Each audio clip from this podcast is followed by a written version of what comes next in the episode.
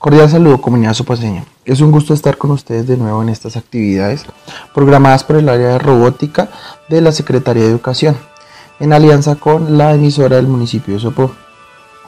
Hoy vamos a hablar sobre dos guías muy importantes para la institución educativa departamental 6. Son para el curso décimo y 11. Vamos a abordar temas sobre química y cómo estos conceptos nos pueden apoyar en el área de la electrónica y desarrollos tecnológicos. Como primera medida vamos a hablar sobre el grado décimo. Vamos a determinar la concentración de una solución a través de cálculos matemáticos, identificar tipos de solución química según su concentración y eh, colaborar en todo lo que sean temas de residuos sólidos, de disposición correcta de las como punto de partida vamos a hablar sobre una pequeña lectura de las moléculas orgánicas con nitrógeno en un meteorito marciano. Un equipo de investigación que incluye a investigadores Atsuko Kobayashi del Instituto de Ciencias de la Tierra y la Vida ELSI del Instituto de Tecnología de Tokio, Japón y a la investigadora Mishuho Koike del Instituto de Ciencias Espaciales y Astronáuticas de la Agencia de la Agencia de Exploración Espacial de Japón. Ha encontrado un material orgánico portador de nitrógeno. En los minerales carbonatados de un meteorito marciano es muy probable que este material orgánico se haya conservado durante 4 mil millones de años en Marte. Debido a que los minerales carbonatados típicamente se precipitan desde el agua subterránea, este hallazgo sugiere un Marte temprano húmedo y rico en materia orgánica que podría haber sido habitable y favorable para el inicio de la vida. Durante décadas los científicos han tratado de comprender si hay compuestos orgánicos en Marte y, en caso afirmativo, cuál es su fuente. Aunque estudios recientes de la exposición de Marte con rovers han detectado fuertes pruebas de existencia de compuestos orgánicos marcianos, de compuestos orgánicos marcianos. Se sabe poco sobre su procedencia, su antigüedad, su amplia distribución y conservación o su posible relación con la actividad bioquímica. De cualquier manera, dicen estos hallazgos muestran que había nitrógeno orgánico en Marte antes de que se convirtiera en el planeta rojo que conocemos hoy en día. El primer Marte podría haber sido más parecido a la Tierra, menos oxidante, más húmedo y rico en materias orgánicas. Tal vez era azul. Un meteorito en particular en particular llamado Alan Hills ALH 84001, llamado así por la región de la Antártida en la que fue encontrado en 1984, es especialmente importante. Contiene minerales carbonatados de color naranja que se precipitan del agua líquida salada en la cercana superficie de Marte hace 4 mil millones de años. Dado que estos minerales suponen un registro de entorno acuoso temprano de Marte, Muchos estudios han tratado de entender su química única y se podría proporcionar evidencia de vida antigua en Marte. Después de los cuidadosos controles de contaminación, el equipo determinó que la sustancia orgánica detectada era probablemente en efecto marcianas. También determinaron que la contribución del nitrógeno en forma de nitrato, uno de los fuertes oxidantes en Marte actual, era insignificante lo que sugiere que el Marte primitivo probablemente no contenía fuertes oxidantes y como los científicos han sospechado era menos oxidante de lo que es hoy en día. Cabe resaltar que algunas empresas están trabajando fuerte en el tema como SpaceX, eh, gracias a Elon Musk que ha creado varios cohetes con los cuales hemos podido llegar a ciertas zonas mm, del planeta rojo y ah, pues se ha tratado de de llegar al espacio sin necesidad de cohetes que sean em, de un solo uso. Entonces ahorita el componente fuerte que se está trabajando es todo el tema de cohetes reutilizables para así abaratar costos y que el tema de la industria aeroespacial sea mucho más económica, sea mucho más viable viajar a estos planetas y poder encontrar todo este tema de los recursos mm, naturales que se encontraban pues, en el planeta rojo.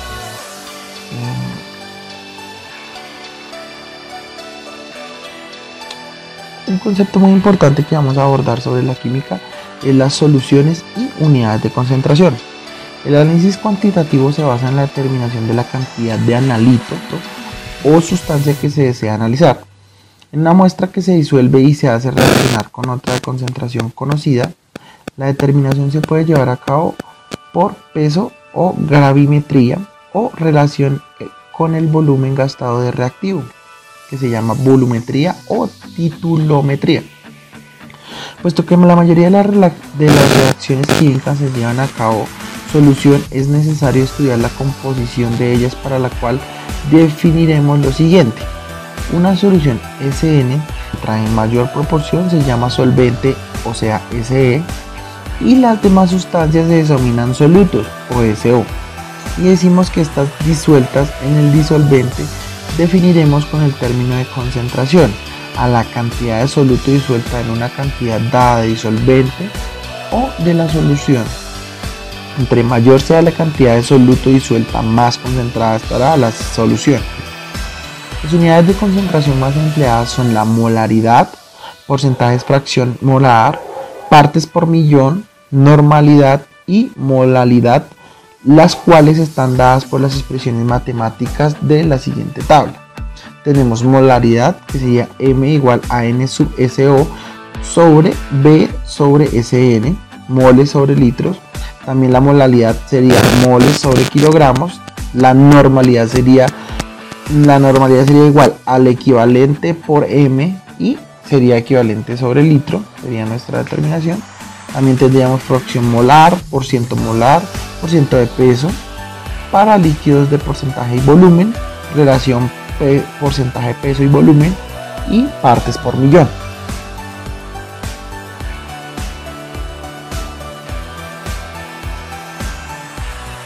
Otro concepto muy importante que vamos a abordar son los nitrilos, que son, se, caracterizan por tener el grupo funcional ciano SN, por lo que a veces también se les denomina cianuros de alquilo. Hay varios sistemas válidos de nomenclatura para estos compuestos. En los casos sencillos las posibilidades son tres.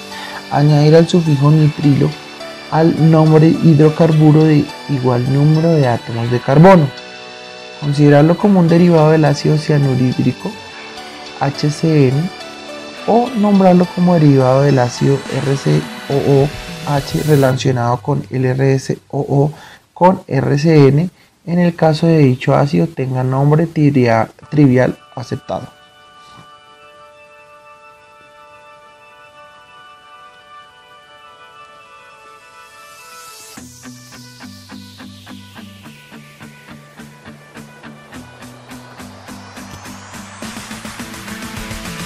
En cuanto a las soluciones químicas, la solución química es una mezcla homogénea de dos o más sustancias. La sustancia disuelta se denomina soluto, se denomina soluto y está presente generalmente en pequeña cantidad. En comparación con la sustancia donde se disuelve denominada solvente, en cualquier discusión de soluciones el primer requisito consistente en poder especificar sus composiciones, esto es la cantidad relativa de soluto y solvente. También se le puede nombrar como disolución. O sea, solución sería soluto más solvente. Algunas de las empresas norteamericanas están trabajando fuerte en el tema de creación de baterías orgánicas. Ya no se está trabajando sistemas electrónicos, sino se, se caracterizan por una celda bioquímica, la cual es capaz de guardar y almacenar energía sin necesidad de reacción eléctrica constante, lo que alargaría su durabilidad y también sería un elemento que no, tendría tantos contaminantes como, como los que encontramos hoy en día en las baterías de litio y eh, las baterías alcalinas. La concentración de una solución expresa la relación de la cantidad de soluto a cantidad de solvente. Las soluciones poseen una serie de propiedades que las caracterizan. Primera, su composición química es variable. Segundo, propiedades químicas de los componentes de una solución no se alteran. Tercero, las propiedades físicas de la solución son diferentes a las de los solventes puros. La adición de un soluto a un solvente aumenta su punto de ebullición y disminuye en un punto de congelación. La adición de un soluto a un solvente disminuye la presión de vapor de este. Principales clases de soluciones. Tenemos solución gaseosa, líquida, líquida, líquida o solvente, gas, líquido, líquido y soluto, gas, líquido, gas, sólido. Ejemplos aire, alcohol, alcohol en agua, O2 en H2O o NaCl en H2O. Un concepto importante es la solubilidad, que viene a ser la cantidad máxima de un soluto que puede disolverse en una cantidad dada de solvente a una determinada temperatura. ¿Qué factores nos afectan? Como primera medida tendríamos la superficie de contacto. En este caso la interacción del soluto del solvente aumenta dado, que hay mayor superficie de contacto y el cuerpo se disuelve con más rapidez, pulverizando el soluto. Hay otro factor que afectaría la solubilidad y es la agitación. Al agitar la solución se van separando las capas de disolución que se forman del soluto y nuevas moléculas de solvente. A continuación, la solución. También tenemos otro componente que afecta la solubilidad y es la temperatura. Al aumentar la temperatura se favorece el movimiento de las moléculas y hace que la energía de las partículas del sólido sea alta y puedan abandonar la superficie del disolvente tenemos otro concepto que es la presión. Esta influye en la solubilidad de gases y es directamente proporcional. Clases de disoluciones. De acuerdo con la concentración de las soluciones, ellas pueden ser analizadas en términos cualitativos, cuantitativos, dependiente de su estado. Disoluciones empíricas o cualitativas no toman en cuenta la cantidad de numérica del soluto y disolvente presentes y dependiendo de la proporción entre ellos se clasifican de la siguiente manera. Disolución diluida es aquella en donde la cantidad de soluto que interviene está en su mínima porción en un volumen determinado. Disolución concentrada tiene una cantidad considerable de soluto en un volumen determinado. Disolución insaturada no tienen la cantidad máxima posible de soluto para la temperatura y presión dada.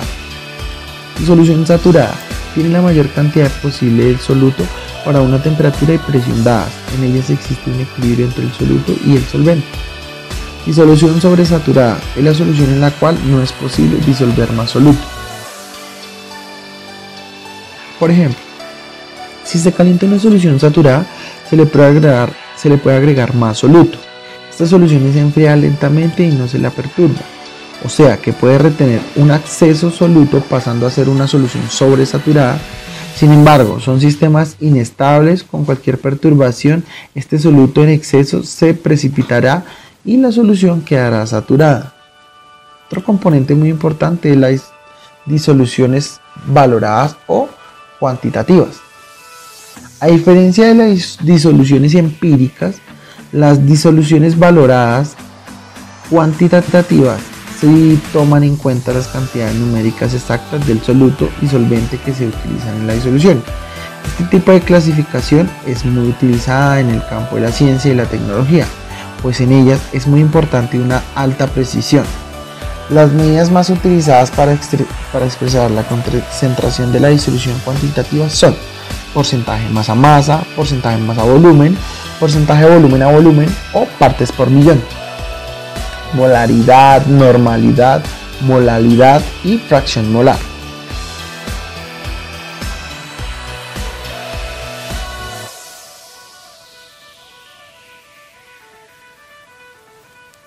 Tenemos otro concepto que son las propiedades coligativas de las soluciones. Descenso de la presión de vapor. Cuando, se prepara una solución con un disolvente puro y un soluto no volátil que se transformará en gas y se mide su presión al compararla con la presión de vapor de su solvente puro, medidas a la misma temperatura se observa que la solución es menor que la del solvente. Esto consecuencia de la presencia del soluto no volátil. Este concepto lo vemos muy, utilizado en la industria colombiana. Tenemos sistemas de gas, el gas que eh, lo llamamos gas natural. Es un gas licuado el cual se puede trabajar y con el cual podemos mm, transportar mediante pipetas o durante, eh, con elementos que nos permiten mm, que nos permiten que el gas no se salga y lo podamos transportar de una forma adecuada sin ningún tipo de riesgos.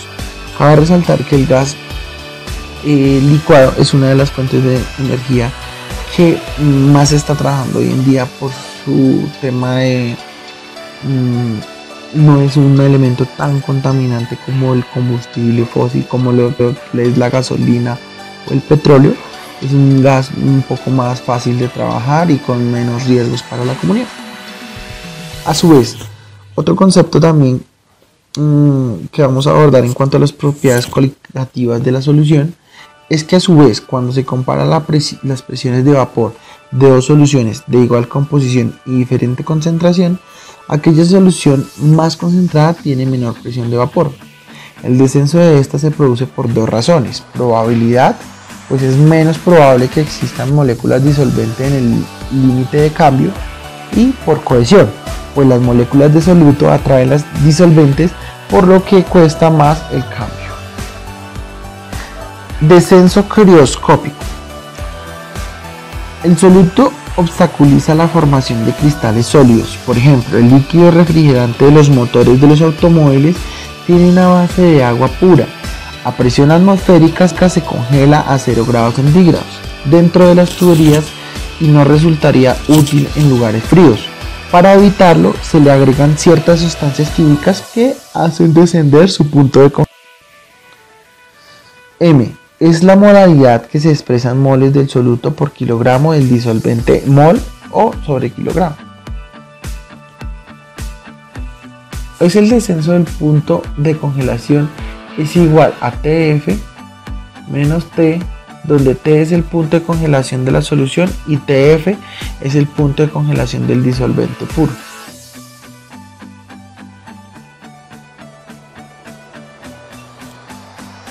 KF es una constante de congelación del disolvente.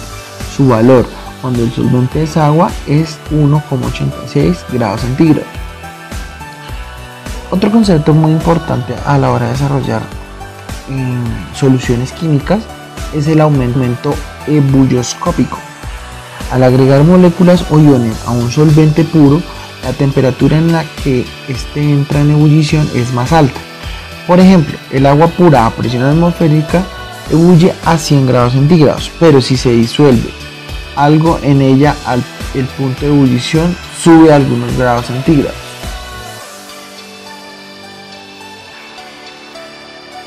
Concepto muy utilizado en las soluciones químicas es la presión osmótica. La osmosis es la tendencia que tienen los solventes a ir desde zonas de menor hacia zonas de mayor concentración de partículas. El efecto puede pensarse como una tendencia de los solventes a diluir. Es el pasaje espontáneo de solvente de una solución más diluida hacia una solución más concentrada, cuando se hallan separadas por una membrana semipermeable.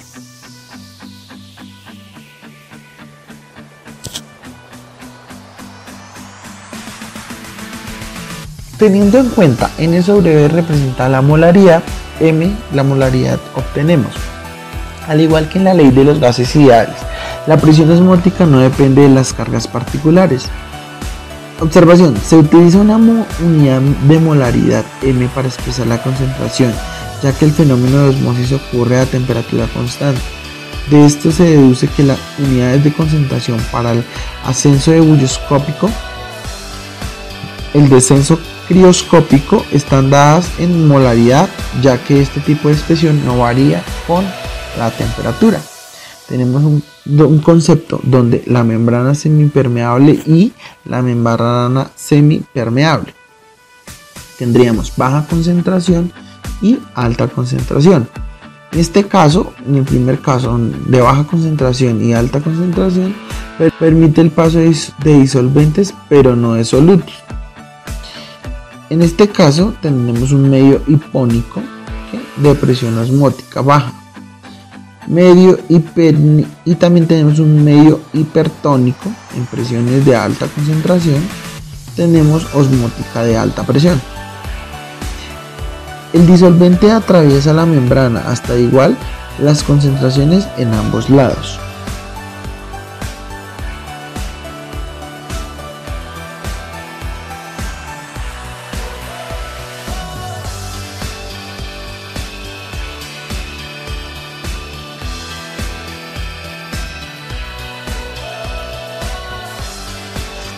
Las amidas. Las amidas son un tipo de compuestos orgánicos que pueden considerarse derivados de ácidos o aminas. Por ejemplo, la amida alifática simple acetamina está relacionada con el ácido acético y en el sentido en el que el grupo BOH. El ácido acético se construye por un grupo NH2. Recíprocamente se puede considerar que la, la acetamida es una derivada del amoníaco por sustitución de un hidrógeno por un grupo de acilo. Las amidas se derivan no solo de los ácidos carboxílicos alifáticos o aromáticos, sino también de otros tipos de ácidos como, como los que tienen el azufre o el fósforo. El término amidas sustituidas se refiere a las amidas que tienen uno o ambos nitrógenos. Del nitrógeno reemplazados del nitrógeno reemplazados por otros grupos, por ejemplo el NN dimetilacenatemina. Este compuesto puede considerarse también una amina. La acetidemilinamina. Las amidas son generalmente de naturaleza neutra con respecto a su capacidad de reacción y comparación con los ácidos o aminas de los que se derivan y algunos de ellos se, son ligeramente resistentes a la hidrólisis.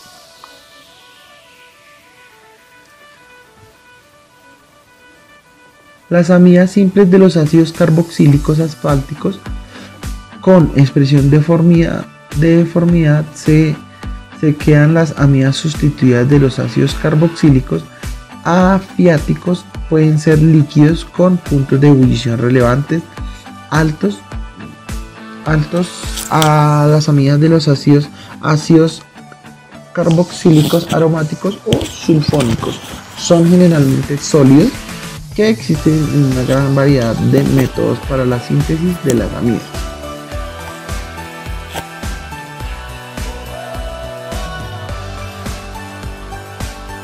En cuanto al uso de las amidas no sustituidas de los ácidos carboxílicos alifáticos, se utilizan ampliamente como productos intermedios, estabilizantes, agentes de desmolde para plásticos, películas, surfactantes y, fundentes. Las amidas sustituidas como la dimerlifolmiamida y la demiletresaminada tienen propiedades disolventes muy poderosas al dimetilmofarminadi se utiliza principalmente con disolvente en procesos de síntesis orgánica y en la preparación de fibras sintéticas. También constituye un medio selectivo para la extracción de compuestos aromáticos a partir del petróleo crudo y un disolvente para, para colorantes. Tanto la dimeletrofina como la dimelitocmina son componentes de disolventes de pintura la dimeritaxamitina se emplea también como disolvente de plásticos, resinas y gomas en numerosas reacciones orgánicas.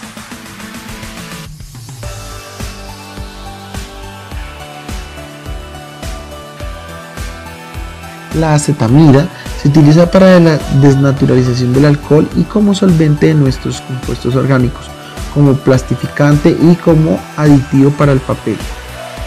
También se encuentran lacas, explosivos y fundentes. La, formia, la formamida es un ablandador de papel y pegamentos. Se utiliza como disolvente en la industria de plásticos y farmacéuticos. Algunas amidas alifáticas son saturadas como la acrimilanina. Son monómeros reactivos que utilizan en la síntesis polímeros, polímeros adhesivos o la acrimilla se utiliza también en la síntesis de colorantes, también adhesivos en el engomado del papel y apresto de textiles en tejidos lisados y en el tratamiento del agua y las aguas residuales. En la industria de metal, del metal se utiliza para el proceso de, de presas y túneles las poliacrilamidas se utilizan ampliamente con agentes floculantes en el tratamiento del agua y las aguas residuales como agentes reforzadores en los, en los procesos de fabricación de papel en la industria papel de compuestos en la estructura aromáticas que son importantes para los productos intermedios en la industria. Eso es todo por el día de hoy. Espero estas guías les hayan servido de mucho para que puedan resolver todo lo que son las actividades propuestas por sus maestros. Cabe resaltar que todo el área de robótica está dispuesta para ustedes en cualquier actividad que, lo requieran. Tenemos eh, varias actividades que estamos desempeñando, que estamos fortaleciendo para que ustedes puedan participar. Desde el área de la Secretaría de Educación les enviamos un cordial saludo y un fuerte abrazo. Eh, muchísimas gracias por todo. Espero encontrarnos muy pronto en más eh, guías para la institución educativa 6. Muchas gracias.